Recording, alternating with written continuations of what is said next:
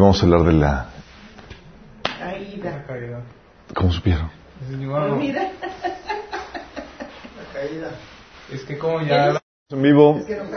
Gracias, Acacia, por, por hospedarnos en tu casa. Casi te puedes poner ahí para que salgas. Vamos a poner este tiempo en manos de Dios. Sí. Amado Padre Celestial, invocamos tu nombre, Señor, en este lugar. Y pedimos, Señor, que vengas, te manifiestes por medio de este estudio, Padre, por medio de esta palabra, de esta meditación, Señor, de tu palabra.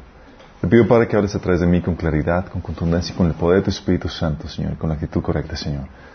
Padre, toca la vida de las personas que nos están sintonizando, los que estamos aquí, Señor, que salgamos renovados, transformados por el poder de tu palabra y tu Espíritu Santo. Te lo pedimos, Señor, en nombre de Jesús. Amén. Ok, esta es la tercera sesión. Ya vimos, eh, est- estamos viendo los aspectos básicos del cristianismo. En teoría, cosas que todo cristiano debe saber.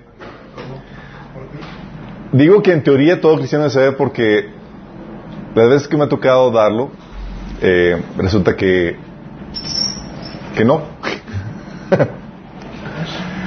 ok, haciendo un pequeño repaso, vimos la primera sesión, hab- hablamos de la Biblia, porque creemos eh, en la palabra de Dios, qué onda con, con este libro que es el fundamento de nuestra fe.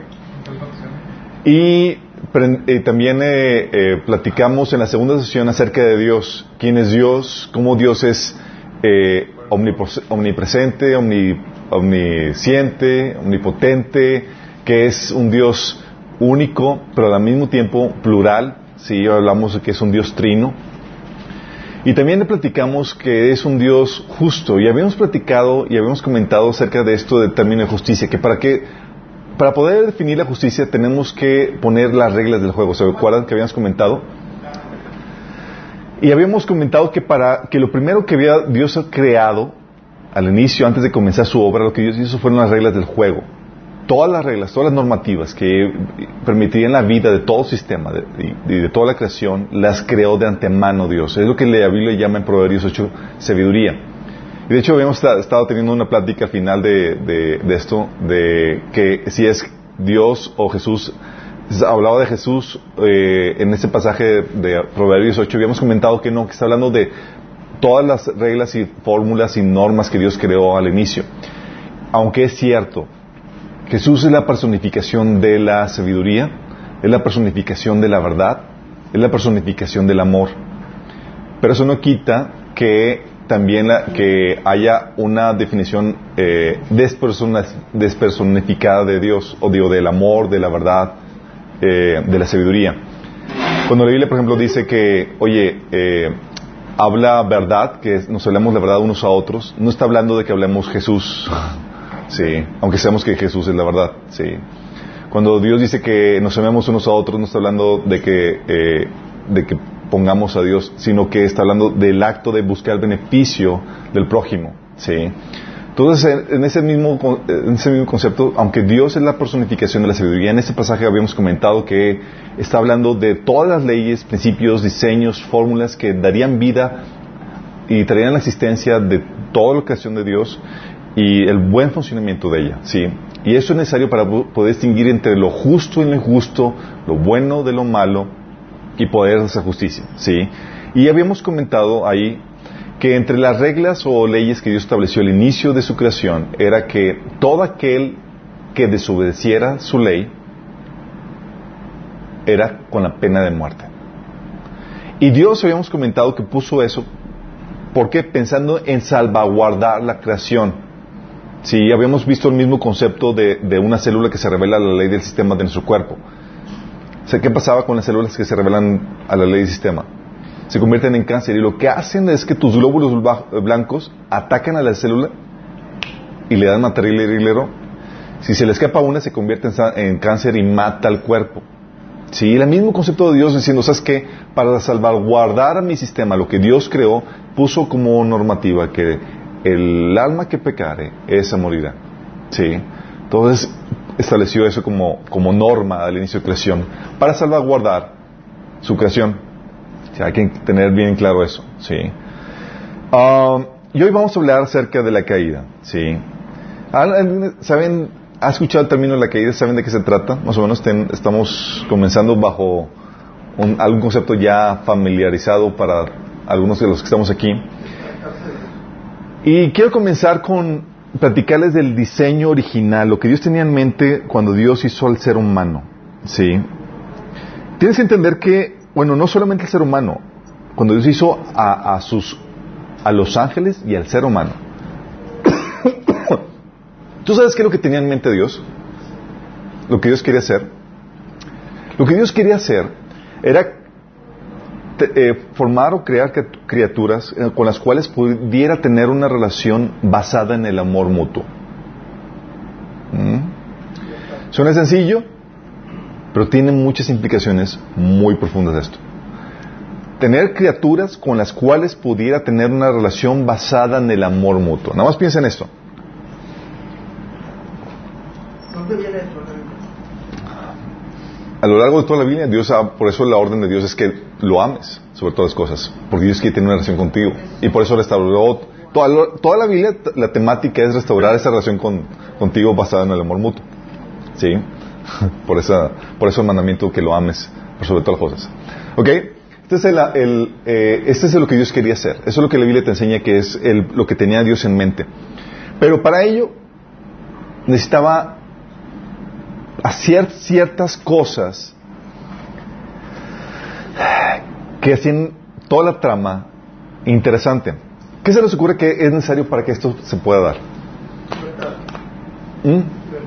Exactamente. Se necesita primero crear seres con conciencia y voluntad propia. Sí. Necesitaba, pues el amor solo se puede dar en seres con conciencia y voluntad propia, no con seres autómatas o robots. ¿Estamos conscientes de eso? ¿Sí? Se requiere eso. Requisito indispensable. También necesita, necesitaba crear, eh, necesitaban que estas criaturas fueran hechas a su imagen y semejanza. ¿Por qué creen? Porque solo entre seres semejantes puedes expresar la entereza y la profundidad de una, de una verdadera relación.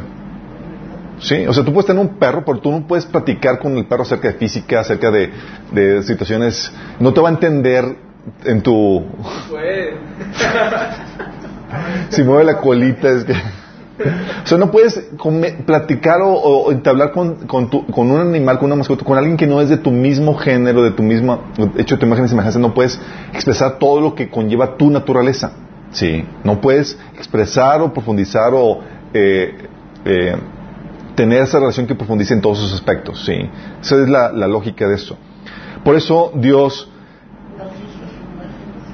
Dios nos hizo su imagen y semejanza. Tú lo puedes ver en, Génesis 1.26 que dice, hagamos al hombre a nuestra imagen y semejanza, conforme a nuestra, a nuestra semejanza. ¿Sí? Eh, de hecho, eh, esto cuando habla de, que Dios quería crear a, seres y que los iba a hacer a su imagen y semejanza, está hablando que lo que Dios quería hacer era, crear, era tener hijos. Un hijo es alguien que sale de ti que es hecho a tu imagen y semejanza. Ah, ¿verdad? Por eso, tú ves, por ejemplo, la genealogía de Lucas eh, 3, 38, que empieza toda la genealogía de Jesús y que se va hasta Adán, dice, Cainán era hijo de Enos, Enos era hijo de Set, Set era hijo de Adán, Adán era hijo de Dios. Si te das cuenta? Porque salió de él y era, tenía su misma imagen y semejanza. Sí. nosotros somos hijos de Adán porque salimos de Adán y salimos de Adán después de la caída. Entonces tenemos la imagen de Adán después de la caída. Sí. De hecho, esta, esta, este concepto de, de, Por eso a nosotros se nos conoce como el hijo de los hijos del hombre. Somos el género humano. Sí. Pero una, un ser creado directamente por Dios se le conoce hijo de Dios. Adán era hijo de Dios, eh, Jesús, hijo de Dios, y también los ángeles, ¿sí? Job 1.6 habla de que, el pasaje de que un día se, eh, vinieron a presentarse delante de Jehová los hijos de Dios, entre los cuales estaba también Satanás. Oh. Hijos de Dios, ¿por qué? Porque son, son eh, seres creados directamente por Dios. Nosotros no aunque se nos dio el privilegio por creer en Jesús de ser llamados, ser hechos hijos de Dios. somos nuevas criaturas exactamente, por eso nacimos de nuevo y eso se va a conformar o se va a confirmar cuando tengamos la redención de nuestros cuerpos. Sí. Entonces tenía que tener, tenían que ser hechos a su imagen y semejanza, es decir, ser hijos.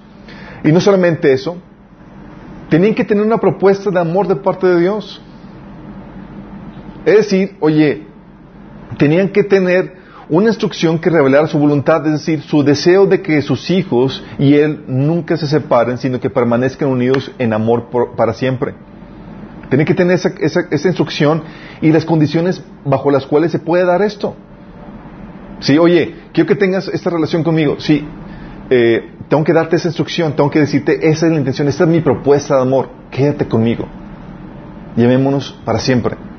¿Sí? Y esas son las condiciones en las, cuales te, en las cuales te vas a poder quedar conmigo. ¿Sí?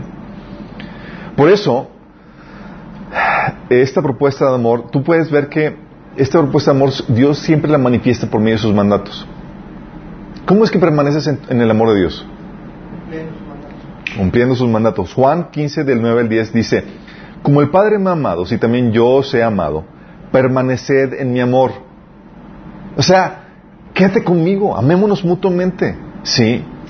Y lo dices, ¿cómo? Dice, si guardareis mis mandamientos, mis mandamientos, permaneceréis en mi amor. Así como yo he guardado los mandamientos de mi Padre y permanezco en su amor. ¿Vamos entendiendo? O sea, los mandamientos de Dios es, es que si los guardas, estás dentro de mi amor y nos estamos amando un montón. Si quieres cortón conmigo, es no los guardes. No los guardes. ¿Va? Sí, entonces tenía que tener una propuesta de amor de parte de Dios. Tenía que tener un mandato, ¿sí? Y también tenía que tener este, estos hijos que Dios quería crear. Tienen que tener la capacidad de elección. La capacidad de decidir aceptarlo o rechazarlo. ¿Me quedo contigo o te rechazo? Tienen que tener esa capacidad, ¿sí? Imagínate que Dios te crea con voluntad propia, pero no te da la opción a escoger entre Él o no él. Pues no hay amor, aunque tengas voluntad propia. Tienes que tener la opción de escoger. ¿Sí? Eh, se le debe, Dios tiene que darle la opción de, amarlo o no amarlo a este nuevo ser, aceptarlo o rechazarlo, obedecerlo o no, o no obedecerlo. Eh, de no tener la posibilidad de escoger, no podría darse el amor. ¿Sí? Por eso tú ves a Dios que al ser humano, a lo largo de la Biblia, le da esa opción de escoger. ¿Sí? Le da la opción, aquí está esta opción, aquí está esta otra opción. ¿Sí? Uno se diría, bueno, si, Dios quiere que lo busquemos, ¿por qué nos da la opción de ah, desobedecer? Sí, tienes en Deuteronomio 30, 19 al 20. Hoy pongo el cielo y la tierra como, por testigos contra ti, de que te he dado a elegir entre la vida y la muerte, entre la bendición y la maldición. Y luego dice Dios, elige pues la vida para que vivan tú y tus descendientes. Ama al Señor tu Dios, obedécelo y sé fiel a Él, porque de Él depende tu vida. ¿Si te das cuenta lo que Dios está haciendo? Era necesario que Dios hubiera, diera esas, la opción de escoger y que diera el mandato que escoge la vida, obedéceme. ¿Por qué? Porque es la propuesta de amor Dios, quiero tener una relación basada en el amor mutuo contigo. Sí. Y uno diría, bueno, pero si, si Dios quiere eso, ¿por qué le da opción a escoger? O sea, ¿por qué uno le dijo, aquí está la vida y no hay otra cosa? sí. ¿Por qué es necesario la, la, capacidad de elección para que pueda darse el amor genuino? Sí. Que tú puedes escoger, es que sí, Señor, yo te quiero. O sea, es que no, no te quiero. Si vamos entendiendo lo que, lo que era implicado, por eso tú ves que tanto en los ángeles como en el hombre, les da esas características. ¿Sí? Pero hacer este, eh, para lograr esto, tenía que tener esto. Pero esto tiene, tiene ciertos riesgos que implican el llevar a cabo esto. ¿Qué riesgos se les ocurre? ¿Qué riesgos? Lo desviamos. o sea, Exactamente, o sea, al darte la opción, al darte voluntad propia, la opción de elegir entre aceptarlo y rechazarlo, implicaba, primero, que se corre el riesgo de que decidiera no amarlo. ¿Sí? O sea, imagínate que tú estás pensando, ponte en lugar de Dios. Sí, obviamente con tu mente chiquita, sí, trata de, imaginarte un poquito eso, sí. Pero es el riesgo de como escoger una esposa y que te ame, o lo que está pasando ahorita que escoges un robot, mujer. Exactamente. Sí, es lo mismo, exactamente. Es la opción. de- así, oye, Dios no podía, si quería tener una relación eh, basada en el amor mutuo, no iba a crear un robot. en- así como tú escoges una esposa que te corresponde ese amor. Sí. Hubiera sido un, un, un, autochantaje si hubieras hecho un robot, ¿verdad? Sí, y hay gente que escoge, de ahorita ya hay gente que está toda distorsionada, que escoge sus muñecas virtuales, sus muñecas ahí de... eh, eh, en lugar de personas, pero eso está ya está mal, pero no hay un amor genuino, ¿sí? Pero al crear un, ser con, eh, voluntad propia, la capacidad de elección y darle una opción a que escoja, se corre ese riesgo, el riesgo de que decida no amarlo, ¿sí? Y, eso, eh, lo cual eh, se vería reflejado en desobediencia. Oye, si lo amo, me permanezco en sus mandamientos. Si lo rechazo, lo desobedezco. ¿Sí? Esa es la forma en que se man- manifiesta eso. ¿Sí? Y no solamente se corre el riesgo a que, de- a que se decidan a escoger lo que Dios no quiere, también Dios tendría que darle la oportunidad de que se manifieste la decisión de rechazarlo. Sin castigo. No, tiene que manifestarse la, la- o sea, a a al darte, si no te amo, me castigas. No, te sales del plan y no vas a éxito. No eres bendecida. Porque él sabe qué es lo que funciona y qué es lo que no funciona. Tú sales de eso, no va a funcionar, te va a sí va a haber castigo, sí va a haber muerte, lo que la Biblia menciona. Sí, por eso le dice, no escojas eso, escojas- esco- escógeme a mí y quédate mi amor y vive. Sí, es lo que yo siempre he puesto. Pero el hombre tercamente, porque tiene voluntad propia y fue creado con la capacidad de amar, decide no amarlo. Y Dios para permitir esta que florezca o que, o que salga a relucir la decisión que tome, tiene que dar la oportunidad a que se manifieste esa decisión. ¿Estamos conscientes? Así como que apenas iba a tomarlo y desapareció de la faz de la tierra. ¿Sí? ¿Por qué? Porque, ah, es que ya iba, lleva, ya me iba a rechazar. Estaba a punto de rechazar. Y lo aniquilé del universo. Sí. No. Tenía que dejar el espacio para que, se, para que en su voluntad propia decidiera no amarlo y dejarlo y respetarle esa decisión. Sí. Eso fue lo que sucedió con Adán y Eva. Eso es lo que implica lo que Dios quería hacer al inicio. No, sí, fíjate, oye, quiero tener una relación amorosa con, con, con esta, esta criatura eh, hecha a mi imagen y semejanza. ¿Qué tengo que hacer para eso? Tiene que pasar lo que les dije. Pero no solamente tiene que pasar eso, implica un montón de cosas que tienen que, ser consecuencia de eso. Tiene que darse la oportunidad de que se manifieste la decisión de rechazarlo, eh, con todo lo que implique, chicos, ¿sí? Eso implica de permitir que se manifieste el desorden, el dolor que eso conlleva o trae al resto de los miembros de, la creación. ¿Sí? ¿Están conscientes de eso? O sea, Dios dijo, ok, tengo que, quiero tener una relación amorosa con estos seres. Les voy a dar una propia, pero me pueden echar a perder todo lo que hice. Y puede causar dolor y demás. O sea, considerando que Dios es amor, Él deseaba tener una relación de amor con sus criaturas. Así es. Y la otra, la otra implicación que tiene es que obviamente no, no puede dejarlo, dejar que esa decisión eh, de rechazo permanezca de forma permanente, sino que tiene que establecer un día de juicio. ¿Estamos conscientes de eso? Es, sí dejo que, que te doy espacio para que se manifieste tu rebelión, tu rechazo hacia mí, pero no lo voy a permitir para siempre. Oye, chico, yo siento como que, bueno, no sé, pero entiendo que esto va mucho más allá de ese propósito nada más, porque cuando Jesús resucita, lo que hace es que restaura todo el universo. Sí, Sí, restaura, la, sí, restaura todo el universo. Pero ahorita va- vamos, para, vamos a, a ver todo eso, chicos. Pero primero tenemos que encontrar la razón del problema, chicos. Sí, no, no, no.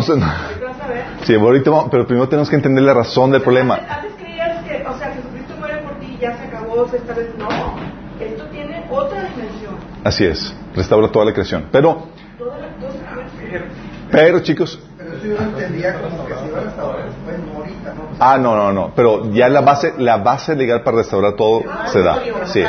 Pero no está restaurado. Sí. acuerdo. Pero bueno, primero tenemos que entender por qué se permitió todo este caos y desorden, sí. Y aunque nada se ha salido del control de Dios, sí, tienes que entender qué hay detrás de todo esto, por qué sucede todo lo que está, lo que este desorden que estamos viviendo. Y tiene que ver con la razón por la cual, el propósito inicial por el cual Dios hizo todo. O sea, Dios quiere tener una relación amorosa con, su ser- con estas, estas criaturas, sus hijos. Y eso implicaba llevar, cumplir ciertos requisitos y tiene ciertos riesgos, como estamos viendo. Sí, sí, tiene, bueno. Sí. Entonces tenía que permitir, tenía que Dios permitir que se manifieste la, decisión de rechazarlo, pero no de forma permanente, tenía que establecer un día de, ju- de juicio, porque, eh, porque si Dios no, no, no juzgaba o no daba lo que se merecía su rechazo, se hacía cómplice de, ¿sí? Entonces, Dios tiene que otorgarle lo que merece su rechazo, que era la muerte. Y también tenía que prepararse. Tenía que prepararse con un destino eterno para los que decidieran rechazarlo. O sea, nada más imagínate esto. O sea, antes de, de- de formar esto, ¿sabes qué? Sé que va a haber estos riesgos y tengo que, que prepararme de antemano a los riesgos que conlleva. Pero no por rechazo. nosotros, es por la existencia del Ah, mal. ya. Nosotros escogemos. O sea, por eso, pero no es a nosotros a los que, o sea, no lo preparó para nosotros. Es que nosotros llevamos el pecado. Sí, pero lo preparó para el diablo y sus ángeles. ¿Y por qué, vamos, y por qué los seres humanos van, van a dar a parar ahí? Porque siguen el diablo y a sus ángeles. Así es, pero tam- o sea, también preparó, porque a lo que voy es, ese destino que originalmente fue diseñado para los- el diablo y sus ángeles, también aplica para el ser humano. O sea, exactamente, pero es porque Dios sabía que, te- o sea, Dios tenía que prepararse de antemano para la posibilidad de que lo rechazara. Sí. Para eso va esto. Entonces, cuando Dios creó esto, yo ya tenía pensado, ok, voy a hacer esto, hay estos riesgos y tengo que prepararme antemano con los riesgos que estos implican. Si deciden rechazarme, tengo que prepararme con este destino para ellos. Qué fuerte, ¿no? ¿Tú crees que, que el, el infierno se le ocurrió a Dios y el lago de fuego se le ocurrió a Dios? Como que, wow, ¿qué hago? ¿Qué hago? Ya pecaron. Entonces, ah, ah, eh, un comité con ángeles para ver, discutir, a ver qué, qué proponen. ¿Sí? ¿Qué hacemos con esta rebelión? ¿Sí? No. Dios ya lo tenía todo perfectamente diseñado y planeado antes de que nada suceda. Para Dios no es sorpresa ni eso. Exactamente. Y por eso diseñó el lago de fuego como destino eterno, ¿sí? Entonces, eso es lo que implicaba, ¿sí? Quiero que entiendan muy bien esto porque van a entender la lógica de lo que, de lo que conlleva la caída. ¿Va? Pero antes de entrar con la caída del ser humano, tenemos que empezar con la, caída, la primera rebelión, que es la rebelión de Satanás. La Biblia menciona que hubo, antes de que el hombre fuera creado, una generación, un, eh, una temporada, una época en donde sola, la historia estaba centrada en los ángeles. No había más que ángeles y toda la historia, toda la actividad era angelical. Sí. No tenemos detalles de, eso, no tenemos mucha, mucha información acerca de eso. Tú puedes eh, usar tu imaginación para saber qué onda con estas situ- situaciones y demás, pero dentro de esta era angelical, Dios creó, eran, los ángeles son seres creados directamente por Dios. Y entre uno de sus seres creados, creó a Lucifer. Sí.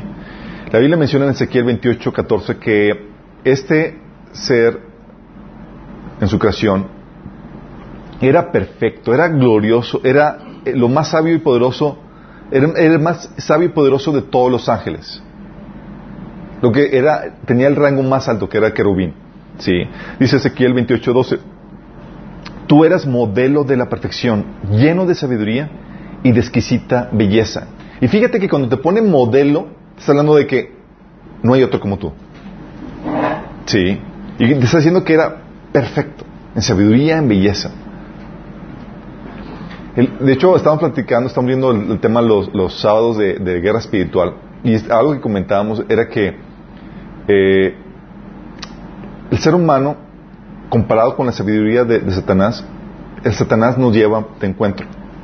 Sí. Eh, Así, sí. Y que una de las estrategias del enemigo es hacerte creer que tú puedes enfrentarlo en tu propia sabiduría. Sí.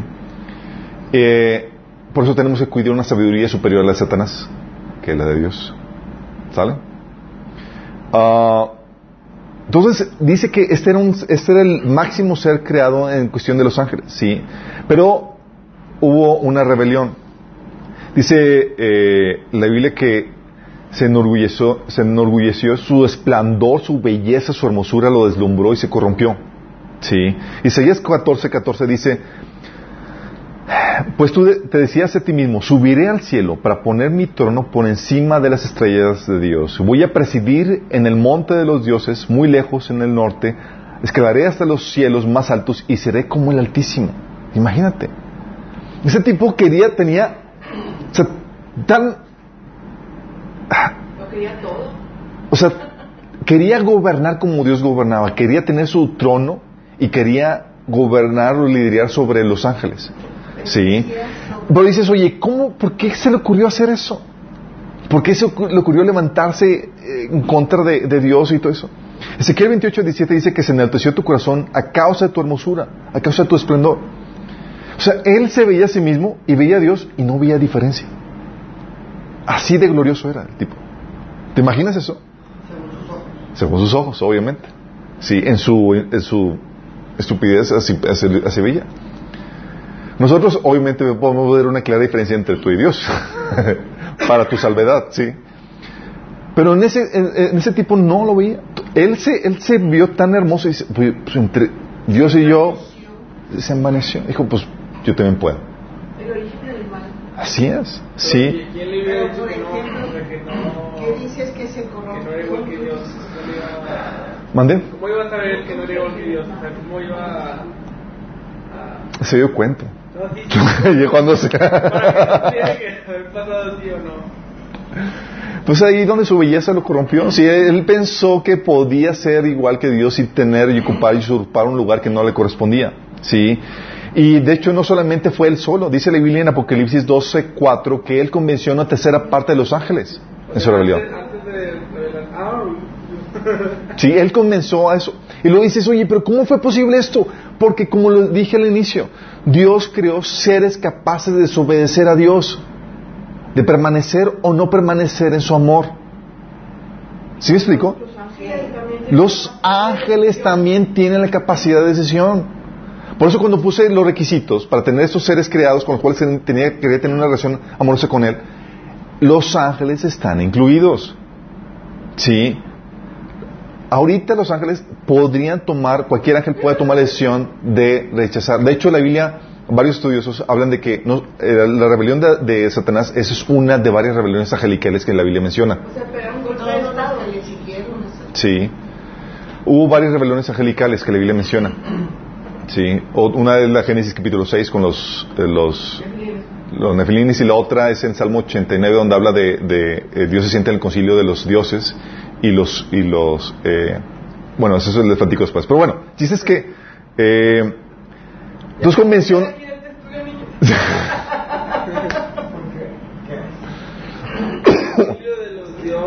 sí, es- plural. así es. Lo que pasa es que los ángeles se les llama también dioses. Ah. ¿Sale? Al. Sí, pero bueno, ahorita le, digo, después le- le- les, doy- les explico eso. Pero bueno, el chiste es que eso fue su rebelión y se, y se llevó o engañó o llevó, se llevó consigo a una tercera parte de los ángeles del cielo. Sí, dice el Apocalipsis 12.4. Y eso le ocasionó a él y a sus ángeles el destierro del, cielo, del cielo. ¿Sabes a dónde fue arrojado el enemigo? A la tierra. Fue arrojado al Seol, o lo que la Biblia en, en griego se llama Hades, o lo que se traduce como infierno. Sí, dice Isaías 14:15, mas tú derribado eres hasta el Seol a los lados del abismo. Sí, ¿se acuerdan de los- del abismo donde estaba el rico y Lázaro? O está hablando del mismo lugar. Por eso Jesús hablaba, este, de hecho ese, ese lugar lo hizo el enemigo Satanás y sus, y sus seres angelicales, sus, sus demonios, que se convirtieron en demonios, lo convirtió en su cuartel, su, donde ah, lleva a cabo todas sus operaciones. Por eso Jesús decía que sobre ese arco edificaré mi iglesia y las puertas del Hades no prevalecerá en contra ella. Hablando de las puertas del de, de todo el dominio del- de, de Satanás, que tiene su operación desde, desde el infierno. A chorrocientos grados de temperatura. ¿verdad? Exactamente. Sí. Pero sí, se- sí, se- vamos entendiendo, vamos cuadrando esto. Ok. Su destino final va a ser el lago de fuego. Todavía no está ahí. Sí. Dice Mateo 24, 25, 41 que eh, el fuego, eh, que el fuego eterno preparado para el diablo y sus ángeles, ese es el lago de fuego. Sí. Pero no existe ahorita. Sí, existe. Ah, no sabría decirte, fíjate. Sí. eh. Es que hay varias teorías. Hay unos dicen que el lago de fuego va a ser el sol, sí, que ahí va a ser arrojado todo. Otros dicen que esta tierra se va a volver un lago de fuego. Sí, toda esta tierra, porque, esta- porque vamos a ver- mu- mudarnos de tierra y esto se va a convertir en como una especie de, de- de sol. Sí. No, ese es el, el, el Hades, el infierno. Sí, es diferente. Porque incluso el Hades eh, es arrojado al lago de fuego. Y la Biblia habla de abajo y Eh, arriba. imagínate. Dice, subió, bajó, bajó, la al creación infierno y a- luego subió al a- cielo. inventado también al agua de fuego. Oye, oye, eso es lo que Así dijo es. abajo, está. Abajo es. Bajo para abajo. Está en el centro de la tierra. ¿Sale? El, el infierno, en el Hades. Es un núcleo inmensamente caliente y hirviente. Y hay varias, hay varias Superficie del sol. ¿Mandé? Es más caliente que la superficie del sol. Por eso dice la Biblia que, por eso dice la Biblia que, él que Jesús descendió a, lo- a- a- a los quién? Luego Sí, y lo subió, exactamente. Sí. Bueno, ese es su destino final, chicos. Pero todavía no está ahí el, el- el enemigo. Sí. La Biblia menciona que eh, cuando ya fue desterrado del cielo, ha hecho su morada. Su morada, ¿saben cuál es? Es en, es en, es en esa tierra. Sí. De ahí op- opera. Pero él dice la Biblia en Job, en Job 1.7 que él ronda la tierra. Bienvenida, bienvenida. ¿Saben a qué me con que ronda la tierra? Se pasea en la tierra en una dimensión paralela a la, a la física, que es una dimensión espiritual. ¿sí? Por eso la Biblia le llama, que, como está rondando la, nuestra atmósfera, le llama en Efesios 2.2 que es el príncipe de la potestad del aire. ¿Sí?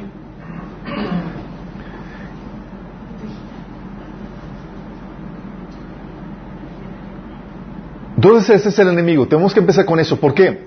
Porque cuando Dios crea al hombre, ¿saben quién estaba vagando? ¿Quién estaba suelto? Satanás. La serpiente. La serpiente. Satanás estaba morando. Sí. Y es ahí donde... Entonces Dios hizo a estos seres angelicales con estas capacidades de, de de- de seres con conciencia y voluntad propia, creados a su imagen y semejanza, eh, con la propuesta de amor de parte de Dios y con la capacidad de aceptarlo o rechazarlo a los seres angelicales. Y el hombre hizo exactamente lo mismo. Hizo otra versión de hijos de Dios, que era la raza humana, y los hizo seres con conciencia y voluntad propia, seres, un ser viviente. Dice Génesis 2.7 que entonces Jehová dio forma al hombre del polvo de la tierra y sopló su- su- en su nariz aliento de vida y, el hom- y fue el hombre un ser viviente. Y saben que nosotros estamos tratando de crear, de darle vida a, a- a la computadora con eso de, sí, para que tenga conciencia propia. sí. Los- Lo- eh, Exactamente, a las computadoras y demás. Eso es lo que le llaman el punto de singularidad que están esperando alcanzar pronto. Bueno, aquí el ser humano fue creado con conciencia voluntad propia, un ser viviente. Y también fue un ser creado a la imagen y semejanza de Dios, hijo de Dios. Dice Juan, digo, Génesis 1 del 26 al 27. Entonces, eh, dijo Dios, hagamos al hombre a nuestra imagen y semejanza, conforme a nuestra semejanza, y señoré en los peces del mar, en las aves de los cielos, en las bestias, en toda la tierra y en todo animal que se arrastra sobre la tierra. Y creó Dios al hombre a su imagen, a imagen de Dios lo creó. Varón y hembra los creó. Sí. Entonces los hizo a su imagen y semejanza, sus son hijos, y les dio su propuesta de amor. Sí. Les dio un mandato que tenían que guardar para mantenerse o conservarse dentro del amor de Dios. Sí. Génesis 2, del 16 al 17 dice, y mandó Jehová al hombre diciendo, de todo árbol del árbol del huerto podrás comer, mas del árbol de la ciencia, del bien y del mal, no comerás, porque el día que de comieres, ciertamente morirás. Es decir, el día que comas te vas a separar de mí. Adán no estaba pensando con que, ¿qué, qué habrá querido decir Dios con morir? A ver, vamos a ver. No, sabía exactamente lo que, lo que, estaba, lo que estaba hablando Dios. Sí, si no como que al final de este mandamiento hubo una sesión de preguntas y respuestas, Dios y Adán. Sí. Y entonces, ¿qué fue lo que pasó? Dios le dio ese mandamiento para que, oye, te estoy dando la opción de quedarte conmigo o rechazarme. ¿Sí? Le dio al hombre la capacidad de elección, aceptarlo o rechazarlo. Por eso creó al árbol de la ciencia del bien y del mal. Mucha gente me dice, pero ¿por qué Dios puso ese árbol? Era necesario para que pudiera darse un verdadero amor. Tienes que tener tú la capacidad de elegir entre rechazarlo o amarlo. ¿Sí? Y tuvo, y, y, tú ves que tuvo esa capacidad de elección cuando en Génesis 3, 17 Dios le dice, comiste del árbol que te mandé diciendo, no comerás de él. ¿Pudo comer? Sí. ¿Por qué? Porque Dios le dio la capacidad de elección, aunque le dijo, le dio el mandato de no, de no hacerlo. No sabía el mal que iba a obtener, pero quería estar en obediencia al mandato de Dios. Sabía del mal, sabía que iban a morir. Sí. O sea, no fue como que, ah, no, no, sabía bien, sí. Sí. Nada más que en esta ocasión, a diferencia de la primera rebelión, hubo un tentador. Sí. Alguien, ¿saben qué es un tentador? Es alguien que prueba tus convicciones y, y- y prueba tus decisiones. Y era Satanás que estaba rondando. Y es ahí donde llega la pregunta, ¿por qué Dios permitiría que Satanás estuviera suelto? Es el control de calidad. oye. Está en el departamento de control de calidad de la empresa de Dios. ya Dios lo había desechado del cielo, lo botó por la tierra. Mucha gente dice, oye, todo esto se hubiera evitado si Sat- Satanás no hubiera estado suelto. ¿Por qué Dios? O sea, como que cuestionando a Dios. O sea, si sabiduría. Es como que tú no sabes nada, hijo. ¿Por qué Dios permitiría eso? Si tú sabes que lo permites porque sabe que hay una razón y hay una sabiduría, hay un concepto que, que, Dios sabe por qué lo está haciendo. Sí. Y debes entender que Dios lo permitió porque en su rebelión, en la rebelión de Satanás, Dios lo utiliza para tentar. Lo desechó como querubín, dijo, así en tu, en su- en tu condición rebel- así rebelde, que me rechazas, tú me sirves. Te voy a sacar provecho. Sí. Eh, y la Biblia le, en su rebelión Dios lo utiliza para tentar. eh, y un tentador, chicos, es alguien que prueba tu decisión y tu convicción. Saca a relucir realmente lo que hay en tu corazón. Sí. Saca a relucir tus debilidades, saca a relucir tu voluntad. De hecho, Deuteronomio 2, digo, 8, 2, habla de, este proceso donde Dios prueba lo que hay en tu corazón para que saque a relucir realmente cuál es tu decisión. Dice, Deuteronomio 8, 2, dice, recuerda que durante 40 años el Señor tu Dios te llevó por todo el camino del desierto y te humilló y te puso prueba para conocer lo que había en tu corazón y ver si cumplirías o no sus mandamientos. Fíjate, para ver si había, qué había en tu corazón y si cumplirías o no sus mandamientos, si lo amarías o no. Y Satanás es el encargado de tentar al hombre. Dice la Biblia que Dios no tienta a nadie. ¿Pero sabes por qué? Porque Di- Dios tiene quien lo haga, que es el enemigo. Sí. Entonces en su rebelión Dios, en la rebelión de, de Satanás, Dios aún los- lo utiliza para tentar, para sacar a relucir cuál es tu decisión, llevarte a un confrontamiento que lo amo, amo a Dios o no amo a Dios. ¿Sí? Por eso Satanás, chicos, no es el problema, nunca lo fue y nunca lo será.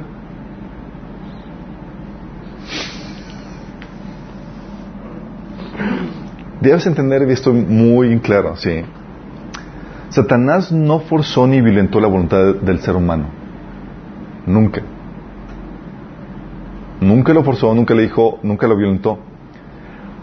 Fue una decisión del hombre la que nos metió en problemas.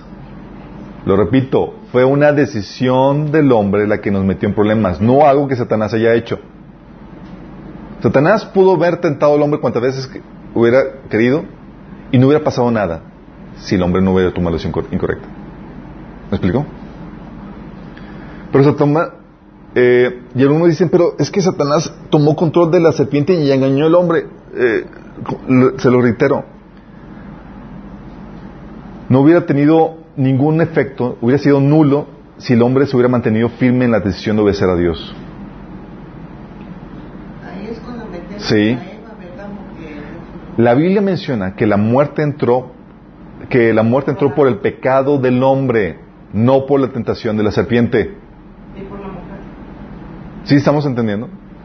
Entonces Satanás no es el problema. Sí. Pero Dios utiliza al enemigo, lo utilizó, lo utiliza y lo va a utilizar, chicos. Sí. ¿A qué me refiero con que lo utilizó? Lo utilizó en, el, en eh, Génesis 3, en la, primera, tentación. Tú ves la primera tentación dice que la serpiente, que Satanás había encarnado a la serpiente, engañó al hombre y lo tentó. Dijo, empezó ahí con, la- con su diálogo. ¿Es verdad que Dios les dijo que no comieran de, de ningún árbol del jardín?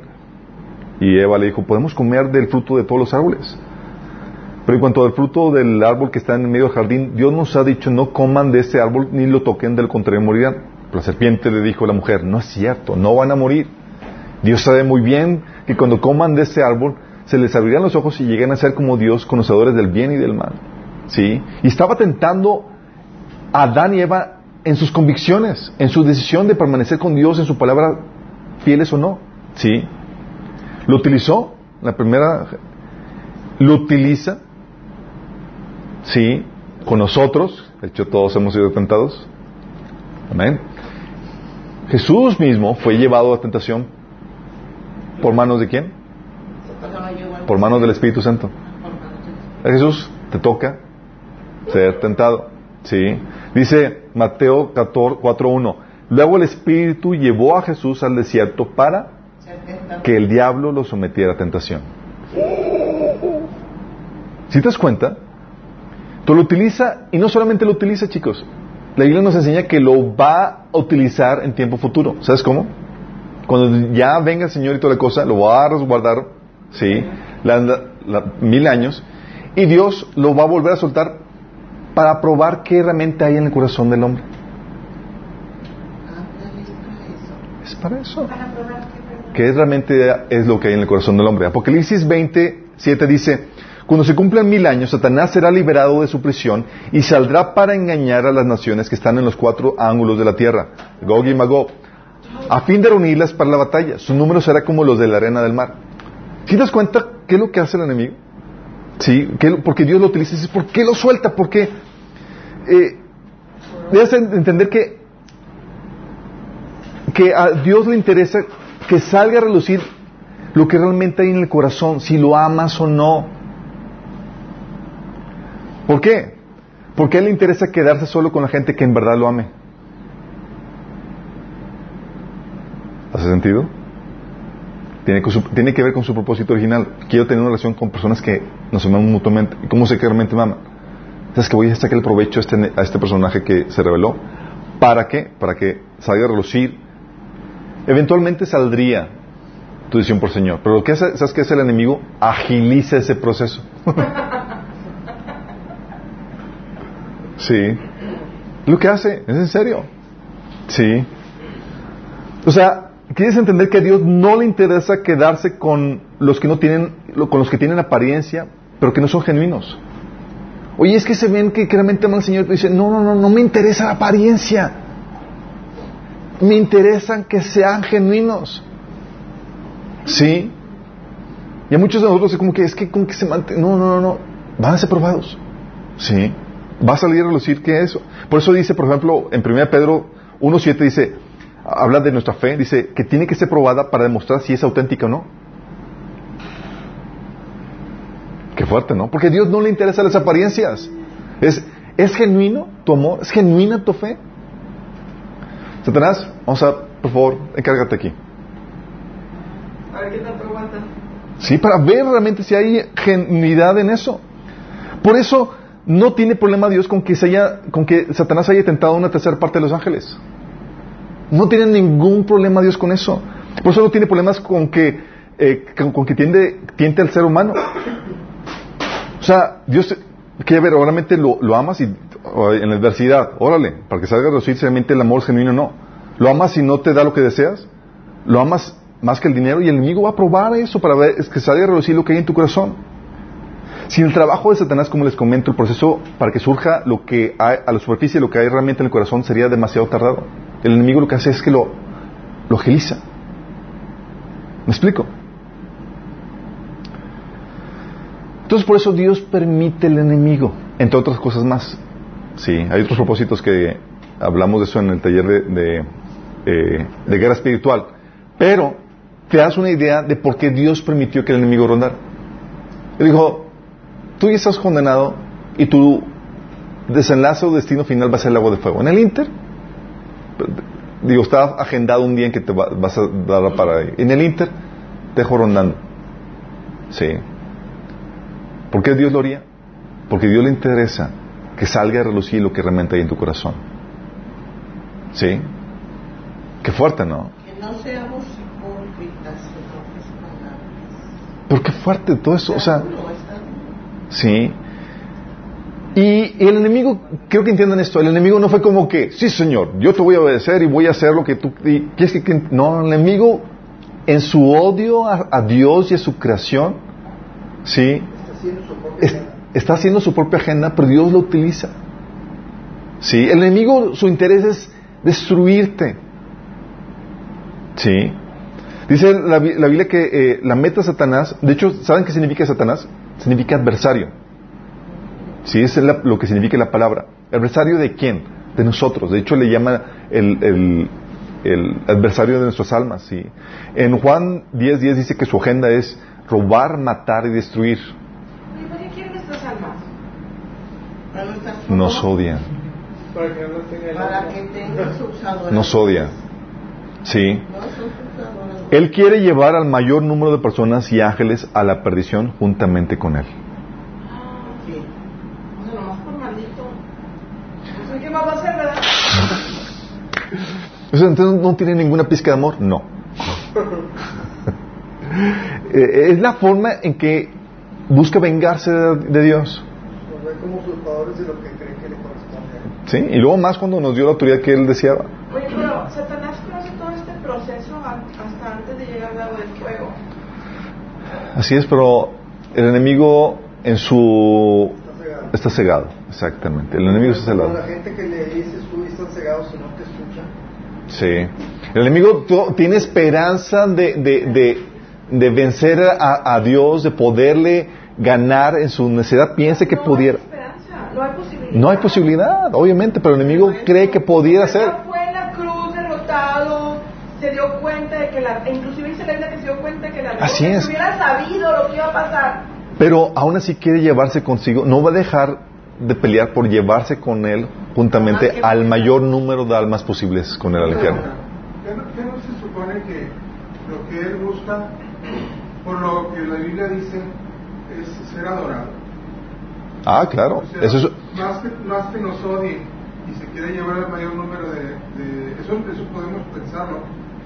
Pero por lo que dice la Biblia, lo que busca es tener al hombre, que, le- que el hombre le adore, ¿no? Pero él, y- él y sus ángeles buscan lo mismo, por eso todas las culturas, la griega todos, Pero- dioses, eso- eso- Pero- pero no, lo- lo- Jesús lo lleva cuando lleva a Jesús al tentado. Y eso, todo esto sería ser a tu hijo y me postrado me adora. claro. O sea, no se supone que busca él, aunque, el- aunque el- lo último que le suceda es que se lleve a mucha gente al infierno, y como está cegado, no es tanto que nos odie, sino busca adeptos, ¿no? Busca que le adoren, ¿o no? Sí. Pues digo, porque- Sí, sí, no, pero te, voy- te voy a explicar. Sí. El enemigo, su propósito final de todo esto es, él ya sabe que está, que está condenado. Su propósito final es llevar al mayor número de almas o personas, ángeles, con- juntamente con él, a la muerte eterna. Y la forma de llevarlo a cabo es propiciando la desobediencia tanto de ángeles como de hombres. Y entre eso, el- en el proceso es, oye, si Dios ordena que lo amen, el enemigo va a llevarte o va a inducirte a que hagas lo contrario. Por eso si das cuenta, la primera tentación no fue, ámame a mí, en vez de, de, de- de Dios, ¿sí? La tentación fue a que desobedeciera, ¿sí? No fue como que pósate delante de mí y adórame. El enemigo va a querer eso, obviamente, va a querer tener eso, pero su propósito final de todo eso es llevarte a perdición, es llevarte que desobedezcas a Dios, que te salgas del amor de Dios para que llevarte juntamente con él a la perdición. Porque él ya sabe que, él ya se sabe, él ya se sabe condenado. ¿Se acuerdan cuando eh, Jesús aparecía con, con los, eh, con los endemoniados y los endemoniados decían, eh, ¿qué tienes contra nosotros, eh, eh, Jesús, eh, Hijo de Dios? ¿Vienes a atormentarnos antes del tiempo, del tiempo señalado? O sea, ellos ya saben, o sea, es como que ya se nos adelantó la agenda. Ellos saben que tenían, que, que- que están, que tienen la agenda y que es su, su destino final, ¿sí? Y el enemigo, o sea, no es como que, ah, es, su destino es llevar, llevar con- consigo al mayor número de gente. Y en el Inter va a tentarte con, con idolatría, con moral sexual, con todo tipo de desobediencia, ¿sí? Con rechazo a Dios. Con Sí. a la muerte. Es que quiere ser como Dios. ¿no? Sí. De hecho, te voy a decir honestamente, la mayoría de la gente no adora a Satanás. Sí. La mayoría tiene sus prioridades equivocadas, pero directamente no. Adorará su dinero, adorará sus trabajos, adorará a, a- a los san- a lo que tú quieras, sí. Entonces, sí es el destino final de eso y su estrategia. ¿Y ese, cuál es la estrategia del enemigo? Eso es a lo que vamos, sí. Ah, ¿Funciona? Entonces a Dios le interesa que salga a reducir eso. La estrategia del enemigo. ¿Se acuerdan que habíamos comentado que Dios había creado al inicio todo el sistema de normas, leyes, fórmulas al inicio de su creación, como primera cosa que Dios creó? ¿Se acuerdan? Y el enemigo sabía, porque también lo experimentó él en carne propia, que la paga del pecado es muerte. Lo sabía. Sabía que Dios tenía esa norma escrita en el corazón de su creación. Sí. Romanos 6, 23 habla acerca de eso, que la paga del pecado es muerte. Y él también sabía y conoce que Dios es justo y que es imposible que Dios viole sus reglas que él mismo ha establecido, porque Dios también es fiel. Sí. Entonces, conociendo esto, el enemigo sabía y él decía, si tan solo, bueno, su obviamente, el- estrategia es, si tan solo logro hacer que pequen, serán condenados en la misma forma en la que yo lo fui. ¿Por qué?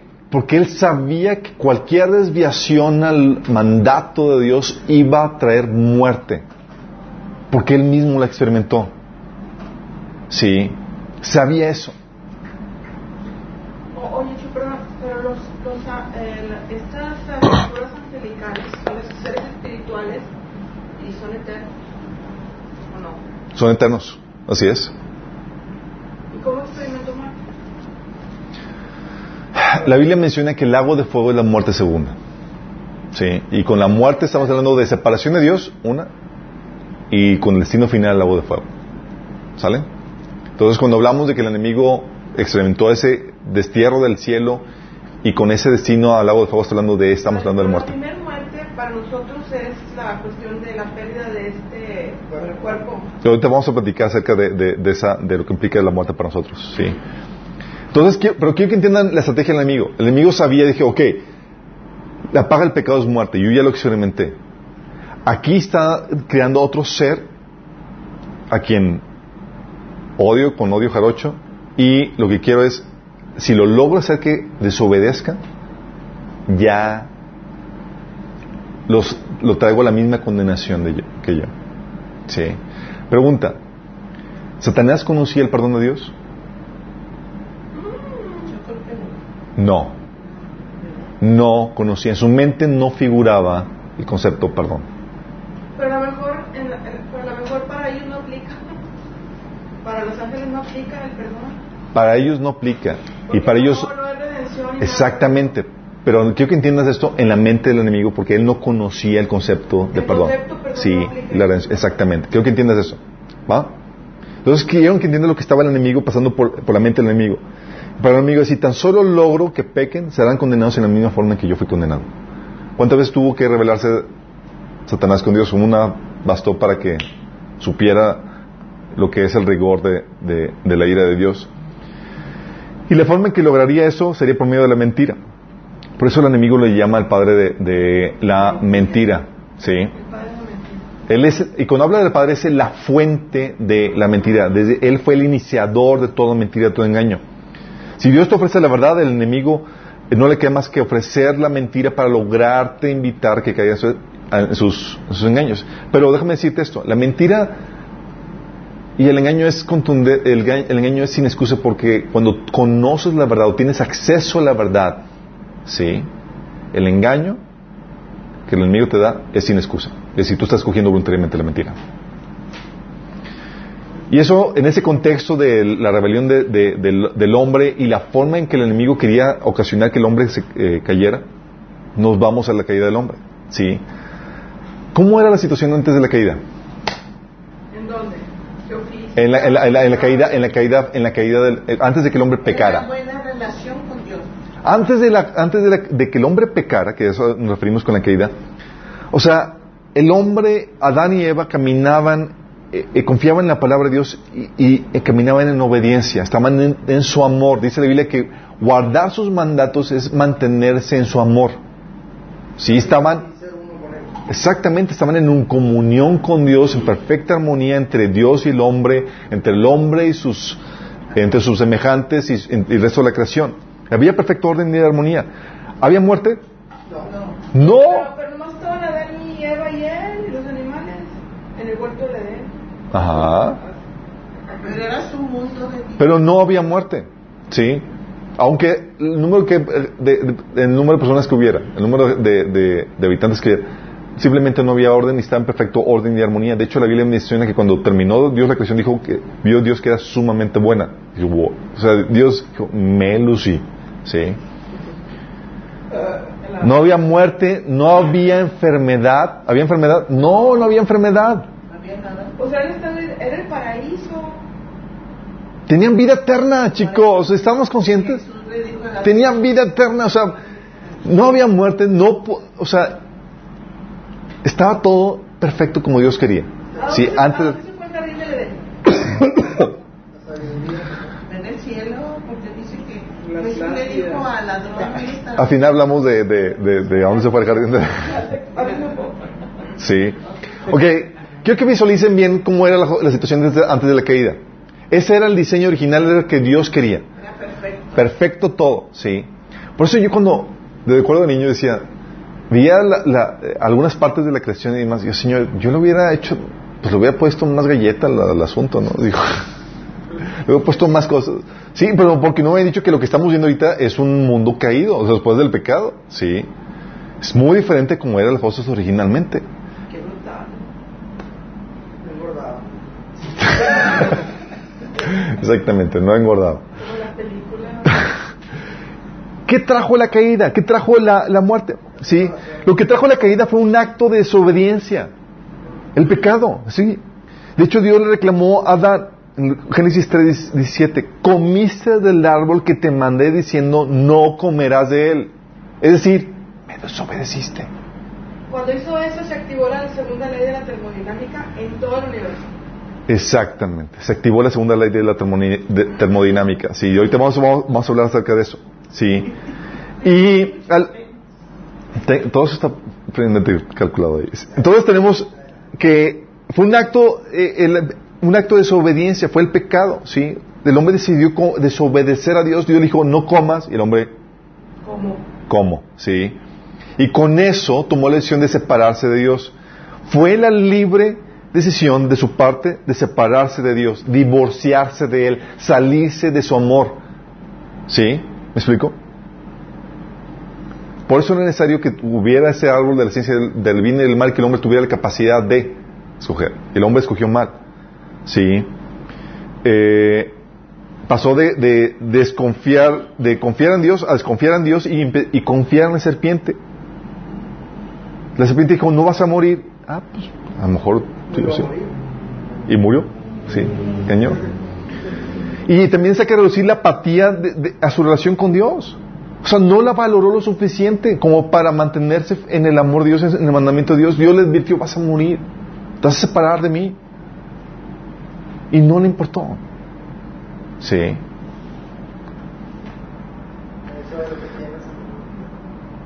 Que. Y ¿sabes qué consecuencias te- terribles tenemos con eso? Todo. Todo.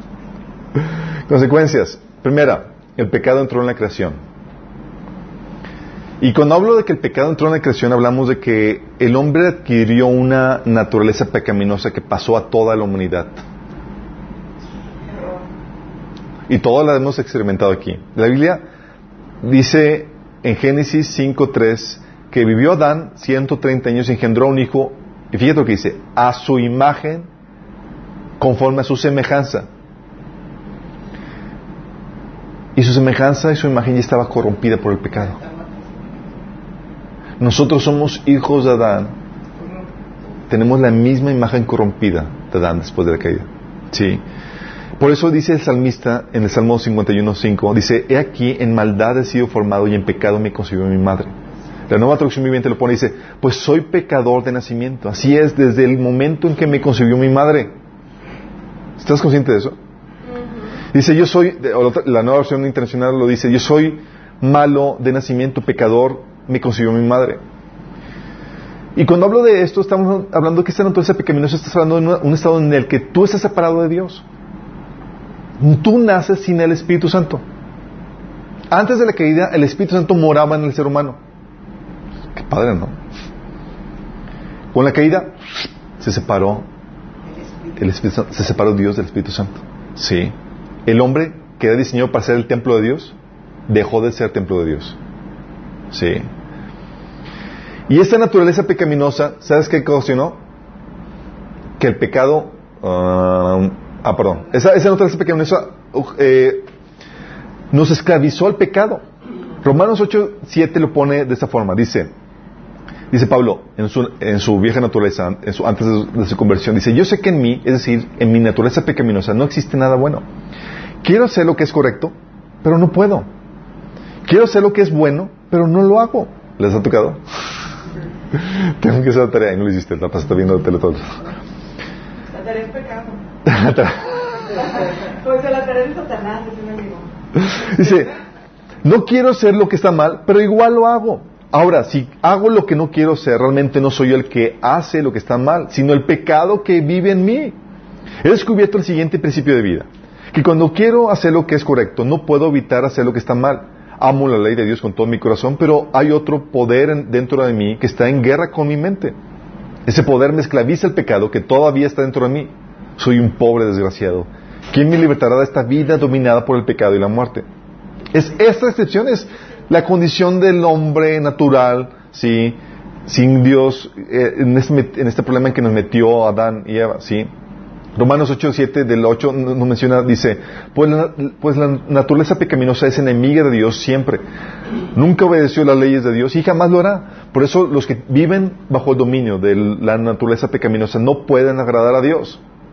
Por eso, dice la Biblia que por esa naturaleza pecaminosa no hay ninguna persona justa. Ninguna. Dice Eclesiastés 7:20, no hay una sola persona en la tierra que siempre sea buena y nunca peque. Sí, todos, ah.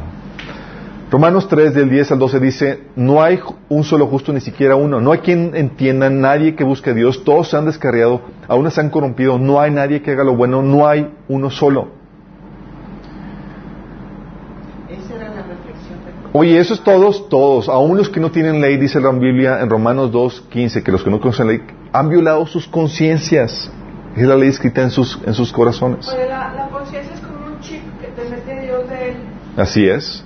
La conciencia, la conciencia de, lo- de hay, hay algo bueno y algo malo. Aún hasta los ateos, a los ateos lo tienen y no saben cómo explicarlo.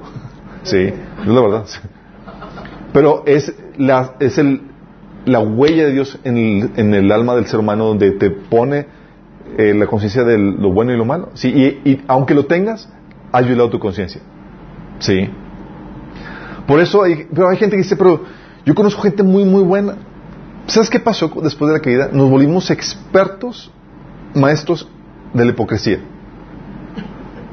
Tenemos la fachada de ser así súper buenos. De hecho, eso lo ves muy claramente en la política. Sí. Se venden así como que, wow, super. Y, es, y el, juego es a ver quién se vende mejor, aunque los trapitos sucios estén al por mayor.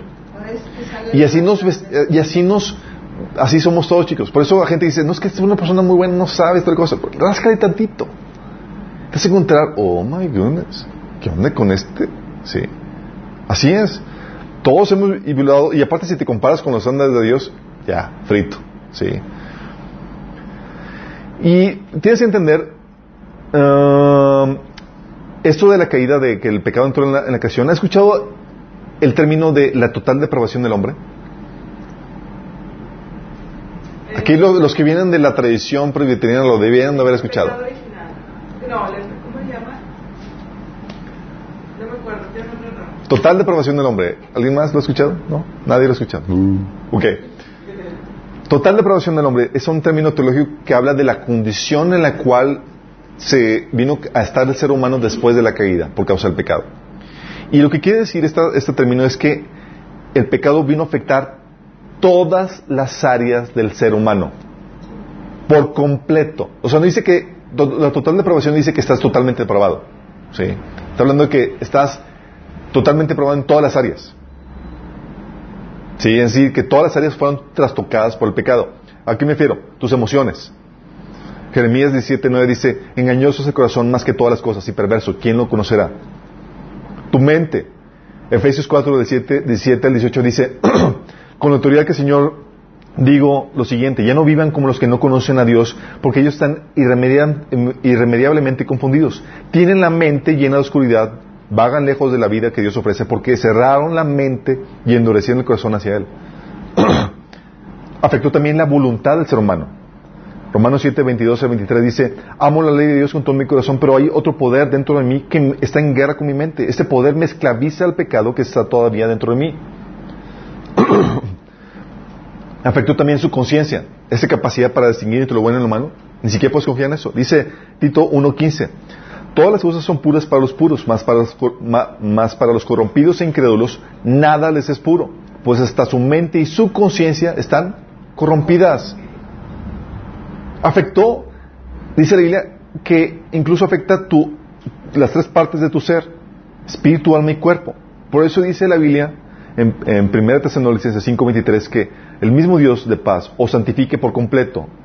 ¿a qué te refieres con completo, Pablo? Todo vuestro ser, espíritu, alma y cuerpo, sea guardado irreprensible por la venida de nuestro Señor Jesucristo. ¿Por qué? Porque todas las áreas del ser humano han sido, han sido trastocadas. La teología eh, católica romana mencionaba que, eh, que la mente quedó intacta.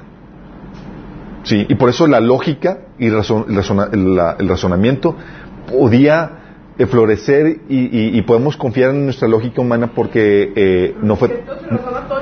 Exactamente. la, la, la reforma protestante vino a traer un entendimiento de que no, no es cierto.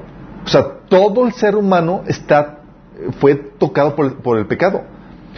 Y por eso, chicos, el pecado afecta todas las áreas de la actividad humana. Ninguna queda exenta de corrupción. Las artes, trastocadas por el pecado.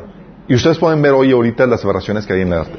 La ciencia, trastocada por el pecado. Por eso ves el sesgo científico con la posición, hacia la posición del naturalismo que busca quitar a Dios de cualquier posición. Sí, aunque la evidencia te lo grite.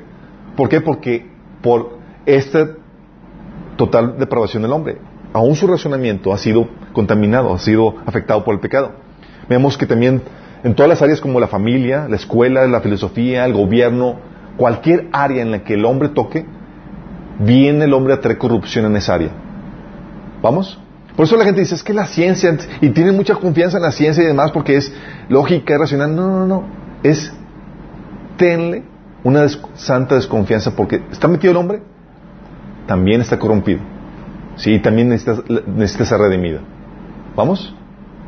A eso me refiero con el pecado. Y con el entonces con el pecado entró la, eh, eh, el pecado entró la creación, sí, y con el pecado, chicos, empezamos a hablar de, de, eh, todo lo que conlleva el pecado, que la- por causa del pecado hay injusticia, hay dolor, sí, eh, Enfermedad. hay enfermedad, hay todas esas cuestiones, Hay desgaste. el desgaste, hay, sí, y con el pecado entró la muerte a la creación. Y con muerte a la creación hablamos, la creación toda, de, toda fue trastocada. Dice Romanos 5.12, primero hablando de la muerte, una parte de la creación es la, humanidad, bueno, trajo muerte a la humanidad. Romanos 5.12 dice, por medio de un solo hombre el pecado entró al mundo y por medio del pecado entró la muerte. Fue así como la muerte pasó a toda la humanidad porque todos pecaron. ¿Y qué muerte hablamos aquí? Muerte física y muerte espiritual. Génesis 3, 19 habla de la muerte física. Dice, con el sudor de tu rostro comerás el pan hasta que vuelvas a la tierra porque de ella fuiste tomado, pues polvo eres y polvo volverás. Y la muerte espiritual, Apocalipsis 20, 14, que habla de que este es el lago de fuego, de fuego que es la muerte segunda, la separación eterna entre tú y Dios. Sí. Ahorita estamos, dice la Biblia, que estamos muertos en nuestros pecados cuando estás separado de Dios. Pero hay una, hay una muerte ya definitiva, que es esta muerte, sí, la muerte espiritual. Y también tienes la muerte, ah, perdón, la muerte en la creación.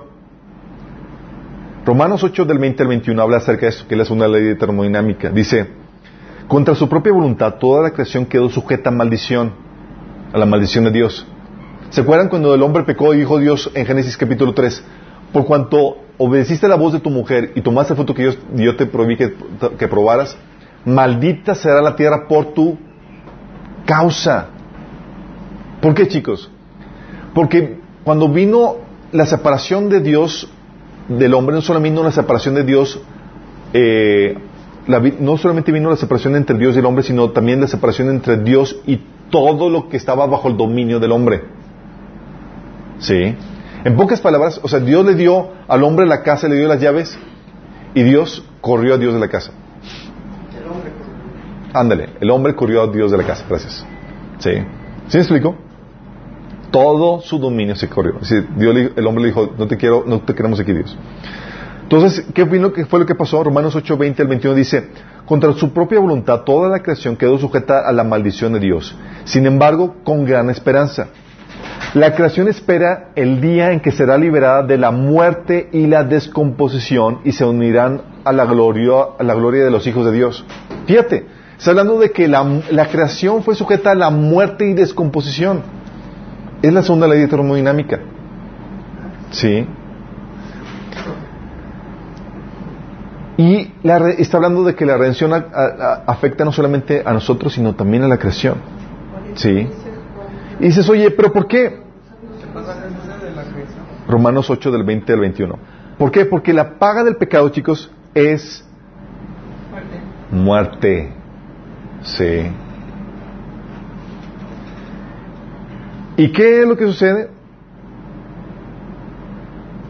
Que Dios puso esa ley en el corazón de la creación y tienes la problemática que dice Nahum 1.3, que Dios nunca deja sin castigo al culpable.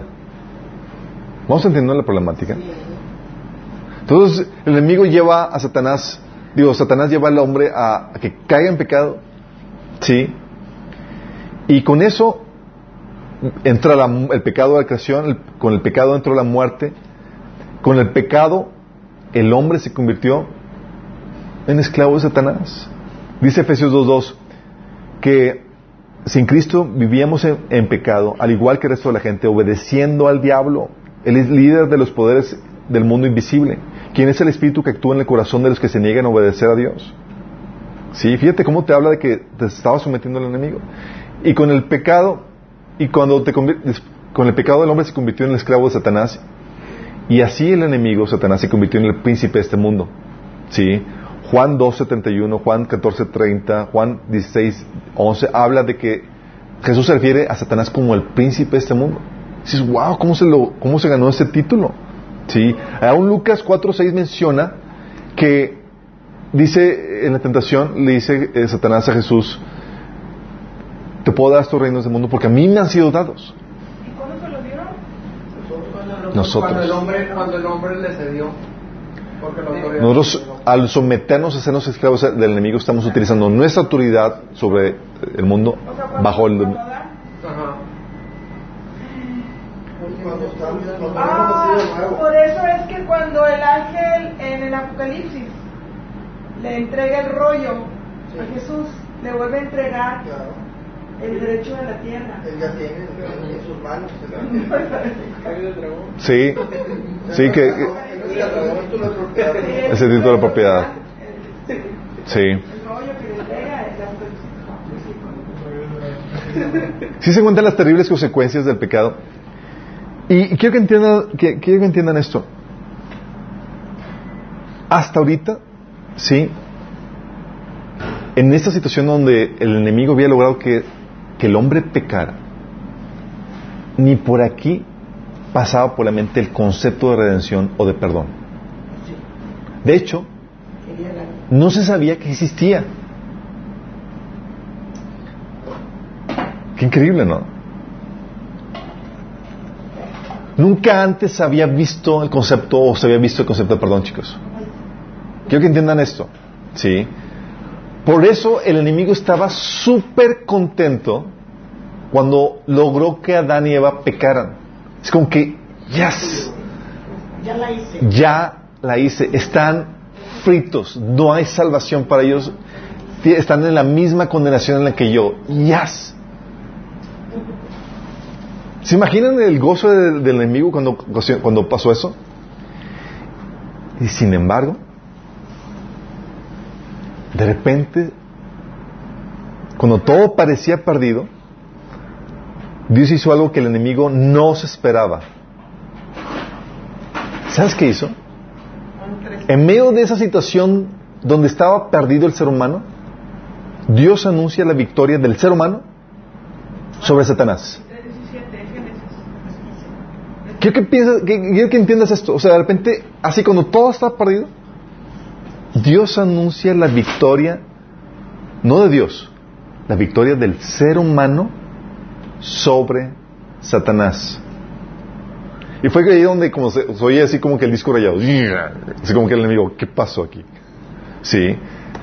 Pasaje, Génesis 3.15 dice, y pondré enemistad entre ti y la mujer, entre tu simiente y la simiente suya. Esta te herirá en la cabeza y tú la herirás en el calcañar. ¿La simiente de quién? De la mujer. De la mujer. Es decir, iba a ser un Ser humano. ser humano. Estaba diciendo Dios, sin embargo, un ser humano va a aplastarte la cabeza y va a vencerte. Cuando todo estaba perdido, Dios saca a relucir un brote de esperanza y nos dice, no todo está perdido. Porque fue la que me metió el problema. Pues fue la que ¿Verdad que tiene la ¿Por qué la mujer? A ver. Porque si estaba diseñado. no, no, no, no, porque, porque el, porque, porque El la, hombre no podía hacer el claro, pues sí, porque o No. sea, ya estaba todo sumamente calculado. O sea, ya existía un hombre y una mujer para dar la luz a Jesús. ¿No es la iglesia? Pero es cierto, no. Porque la no fue el hombre, pero fue la mujer. ok chicos, déjenme aclararles esto. El.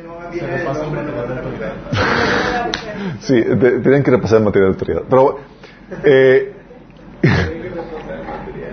les recuerdo esto, chicos. La caída, aunque Eva fue la primera que tomó el fruto, no vino sino hasta que el hombre pecó. ¿Sí?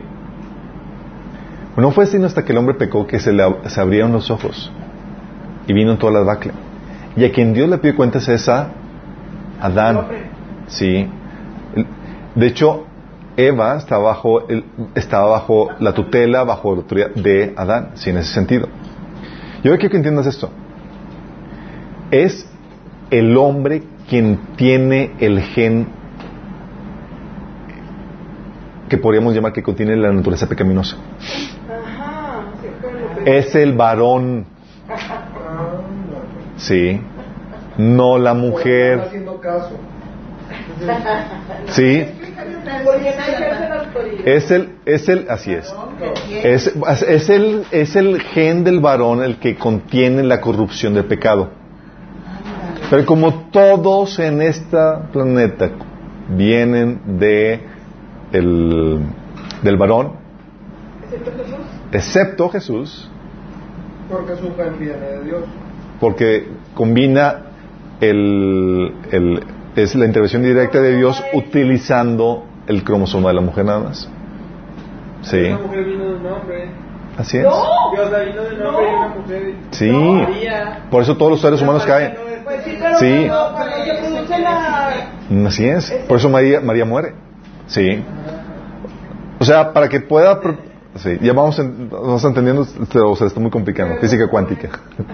No, no ascendió al cielo María. Eso no dice la Biblia, es 12. Eso dice el Muere porque, porque venía también con naturaleza pecaminosa. María va a resucitar y va a ascender al cielo, juntamente con nosotros. Sí. Sí, claro, igual. Sí. La Biblia sí habla de la ascensión de María, juntamente con nosotros en 1 Tesalonicenses 4, 16 al 17. en el rapto. Bueno, pero no, no, no. Si los conocedores de la Biblia saben a qué me estoy refiriendo. A los conocedores de la Biblia saben a qué me estoy refiriendo. ¿A qué? Conocedores. Sorry. Ok, chicos. Los hermanos simpatizantes católicos. Ok. Bueno, si saben, bueno, si vamos entendiendo esta problemática, sí, esto es lo que la Biblia llama la caída, sí. Es el acto que donde lo- el ser humano decidió separarse de Dios por medio de la desobediencia y que vino a traer muerte y destrucción a todo el ser humano. Te lo reitero, el enemigo pensaba que ya estaba ganada la victoria, ya estaba vencido todo.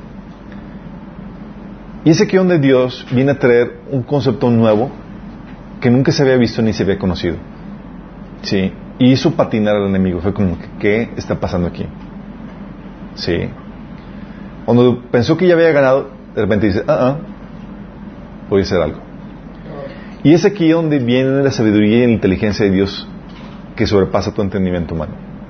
Porque si la paga del pecado es muerte y el ser humano tiene que morir porque dice la Biblia que Dios no tendrá por inocente al culpable o Dios no dejará ese castigo al que al culpable llegar a la encrucijada ¿cómo se va a resolver esta problemática? La mayoría de aquí ya sabemos cómo se resuelve esta problemática pero quiero que entiendas cómo se estaba viendo desde al inicio y cómo para el enemigo y para el hombre estaba todo perplejo estaban perplejos en cuanto a cómo podría llevarse a cabo esto. Sí. Mi teoría, chicos, es que Dios sí les platicó a Adán y Eva cómo iba a llevarse a cabo la redención. Sí. Y eso es opinión personal, por varias razones. Una es cuando Dios le, viste al hombre con un animal, sí, y vistió su vergüenza. Fue Dios el primero que mató un animal. Quiero que estén conscientes de eso. Sí. Fue Dios el primero que mató un animal y no solamente eso. Fue Dios el que les enseñó al ser humano a distinguir entre animales puros e impuros. Y es un término religioso, ri- ritual para saber qué ofrecer y qué no ofrecer. Tú ves que Noé, antes de que la ley fuera dada, metió a la, al arca siete animales, eh, siete puros, siete animales, siete eh, ejemplares de animales puros. ¿Así es. ¿Cómo sabían qué onda? ¿O cómo sabía Abel que tenía que ofrecer un sacrificio de un animal muerto a Dios? Sí. Quiero que, que aten los cabos en todo ese sentido. Sí.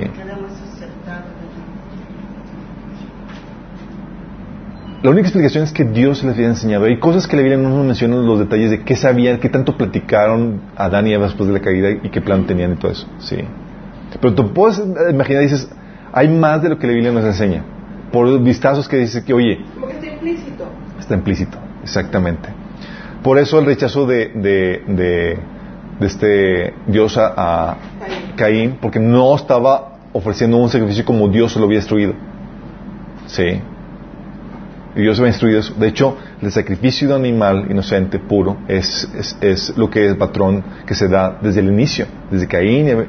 ¿Y quién le enseñó a Abel a sacrificar un animal? ¿O quién le enseñó a Noé?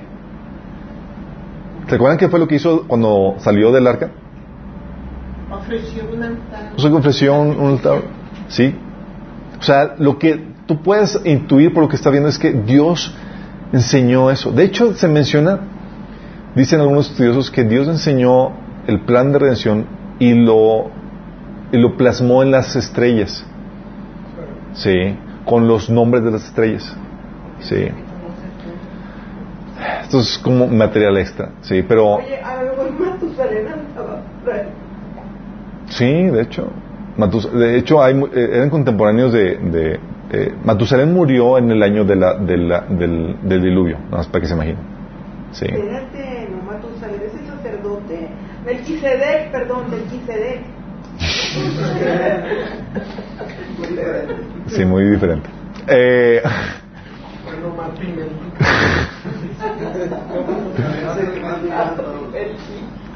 ¿Cuántos años? 69. 969 murió, eh, vivió Matusalén y, y murió en el año del diluvio, por eso no entró en el, en el arca. Sí, de hecho, la profecía que, que- que- que se dice que, que había el año, cuando muriera Matusalén, vendría la catástrofe sobre el mundo. Sí, había una profecía. ¿Cuál? ¿En dónde? según el Talmud y demás, y tiene sentido, por- no, no, no, de hecho tiene sentido porque tú ves, haces las cuentas y demás, eh, Matusalén murió en el año del, del Aquí diluvio. está la Aquí está la película del Arca de Noé. Oye, No, no tanto. Está bien, está viendo el, el diluvio de Matusalén ahí muere y están de todos ahí trepados en el arca. Sí. Pero él este murió de muerte natural, no por el diluvio, sí. Eh, pero bueno, quiero que entiendan esto, porque quiero que, que- que entiendan la razón o la lógica del plan de redención. Es aquí donde Dios empieza a sacar o revelar un concepto nuevo, sí, en el plan de redención. Era cómo resolver esa problemática. De acuerdo a, su- a sus leyes, el hombre pecó y merecemos morir. El hombre, o que Adán y Eva pecaron, nosotros que nosotros heredamos la- una naturaleza pecaminosa que nos hace, nos da una inclinación natural al pecado y todos hemos pecado. Por lo mismo todos morimos, físicamente y espiritualmente. Y es aquí donde está la, la problemática, el reto. ¿Cómo resuelves eso? Si somos culpables delante de Dios, ¿cómo Dios le haría para exentarnos del castigo y al mismo tiempo ser justo? Pues más bueno, Sí. de Era a su través de hijo. Jesús nada más. Pero quiero que visualicen eso. Nadie sabía ni había visto este concepto. Ni se lo imaginaba. No, Ni se lo imaginaba. Aparte el sacrificio tenía que ser puro, perfecto. O Entonces, sea, además ¿quién- era Dios el que podía hacerlo. Y vamos a hablar de la redención la, la próxima sesión, pero quiero que, que visualicen eso. Hasta este momento, en la caída, el concepto del perdón y la redención nunca se había visto ni oído. Bueno, Los ángeles no cuestión de sacrificio, ya era una figura de lo que iba a venir. Ah, Dios con la caída, por eso les di comento que mi teoría o lo que yo puedo entender en la Biblia es que Dios le enseñó a Adán y Eva el plan de redención. Sí. Y sabían que venía, iba a venir un redentor que iba a hacer eso. Por lo que Dios hizo aquí y porque ves que empezaron con el, con el, con el, eh, eh, la ordenanza del sacrificio como lo causó Dios de un animal inocente, de un animal puro. Eso, eso del sacrificio a mí me, me saca así me- no, lo, no, lo, no lo puedo entender. Porque, ¿Por qué tendrí- tenías... ¿Por qué Dios necesitaba el sacrificio? Porque dice que sin sangre hay remisión de pecados. Entonces comienza el derramamiento de sangre desde la creación. Porque Dios nos está enseñando el término, eh, Dios desde ahí estaba enseñando el, el concepto de justicia de Dios, de que tenía que pagarse, tenía que saldarse la deuda. ¿sí? Desde el inicio está haciéndolo. Y Dios puso el- el- la muerte de un animal como un acto profético de lo que iba a suceder. Porque fíjate, es, Porque además es la sangre se sí. consideraba como la vida. No, si la, la Biblia dice que la sangre es la vida. Exactamente. Dice, la- que, la, eh, que la vida está en la sangre, así es. que la vida está en la sangre. Entonces matas un animal para que, hay- para que la vida quede expuesta. Para que la vida Por la sangre que del se animal te redime. Es- o sea, La le- vida se- del animal te redime, pero por poco tiempo. Pero cuando vino Cristo, fue la sangre. Bueno, todas las cuestiones vamos a verlas en la próxima sesión. Sí, pero ahorita, no, de hecho, vamos a ver qué onda con el plan de redención, pero es necesario que entendieran bien todo lo que implicaba esto. Sí, ahora, ahora entienden por qué Dios tenía que, ¿Por qué permitió Dios el árbol de, plantó el árbol de la vida de la ciencia del, del bien y del mal? Sí. Mucha gente lee la Biblia y dice, digo, Señor, si hubieras quitado este arbolito, todo hubiera estado muy bien. A ver, había, estaban dos árboles, el árbol de la vida Y el árbol de la ciencia del y conocimiento el del... árbol de la ciencia del bien y del mal. Así es. Entonces ellos Y Dios- de la ciencia así es. y del mal y el de la vida Así es, pero, pero ahora, ahora entiendes por qué era necesario. El, el árbol, eran dos árboles. eran dos árboles, pero ahora sabes por qué era necesario que Dios plantara ese árbol de la- del conocimiento de la ciencia del, del bien y del mal. ¿Ya lo entienden, verdad? Sí, ya. ¿Por qué? A ver, ¿por qué? Si hubieran comido del árbol de la vida sería otra No, no, para que tuvieran voluntad propia. Para que tuvieran capacidad de elección, chicos. Acuérdense, capacidad de elección era necesario para que pudieran tener, eh, para que pudieran manifestarse el amor genuino. Sí, Dios tenía que dar la capacidad de, ¿quieres quedarte conmigo o no? Sí. Entonces, básicamente Dios le estaba poniendo al- a, la, a la humanidad, cásate conmigo, te doy las llaves de mi casa, te doy mi creación. Sí. El hombre agarró las llaves y sacó a Dios de la, de la casa. Pero Sí. fíjate, si hubieran comido del árbol de la vida, hubiera sido en obediencia. Y luego al final de cuentas te quitaron la casa. Te echaron para No. Y, y entraste. Sí. Pero Dios no se, gracias a Dios que Dios no se dio por vencido con nosotros, chicos. Y es ahí la, la- la esperanza de esto. Y eso es lo maravilloso de este, de este, pa- de este versículo. Sí. Porque cuando, con, el- con Satanás y con los ángeles que se rebelaron, la primera rebelión, ahí paró todo. Se rebelaron, Dios los sentenció y no hay esperanza para ellos. Pero ves esto y dices, Dios estaba dando una esperanza como nunca antes a la humanidad. ¿Sabes qué? A diferencia de ellos, a ustedes sí. Puede ser el coraje ese, porque a ellos ya no. No, eso más aumenta el coraje, sí, porque no porque la redención es para el ser humano, no para no para Satanás. Sí, y eso es genial y, es- y eso nos, nos colo- nos coloca a nosotros como creación en una posición muy privilegiada, chicos, y creo que entiendan La eso. tecnología que está desarrollando Satanás es tratar de hacer al ser humano no redimible con todo lo que está haciendo. Así es. Pero también, pero, pero ya, a- a- al ver ya la lógica de Dios a, a dejar libre a Satanás, ya ahora entiendes por qué es necesario que el enemigo esté afuera. Lo que hace es que viene a sacar a lucir realmente, viene a sacar a lucir quién ama a Dios y quién no. Entonces no sería justo que Dios nos deje y nos exponga si estamos aprovechando esa, esa eh, a Jesucristo ahorita. Vaya, el que, no, el que no lo aprovecha ahorita, esa posibilidad de redención, pues bueno, entonces ya son santos de la tribulación que van a tener que reaccionar con una cosa más fuerte. Entendí. Vamos a terminar con la oración y al final terminamos ahí los, los detalles. ¿Qué es calcañar? Calcañar es el talón. El talón. Si el talón de Aquiles, ahí viene ahí el, también el concepto de, del punto. No, de hecho, hay muchas tipo- tipologías que se, desprenden de la Biblia, chicos. Amado Padre Celestial, te damos gracias, Señor, porque podamos entender y conocer más de tu palabra, Padre. Te damos gracias, Señor, porque a diferencia de Satanás, Señor, y sus ángeles que se rebelaron, Señor, tú no te dices pervencido con la razón humana, Señor, y nos dice esperanza. Gracias, Señor, porque podamos entender el plan de redención, Señor, y que podamos conocerte a ti, Señor, en- con toda sabiduría, Señor, y entendimiento. Gracias, Señor, por revelarnos todo esto. En el nombre de Jesús. Amén. Nos vemos el próximo Bueno, quiero decirles que Martes.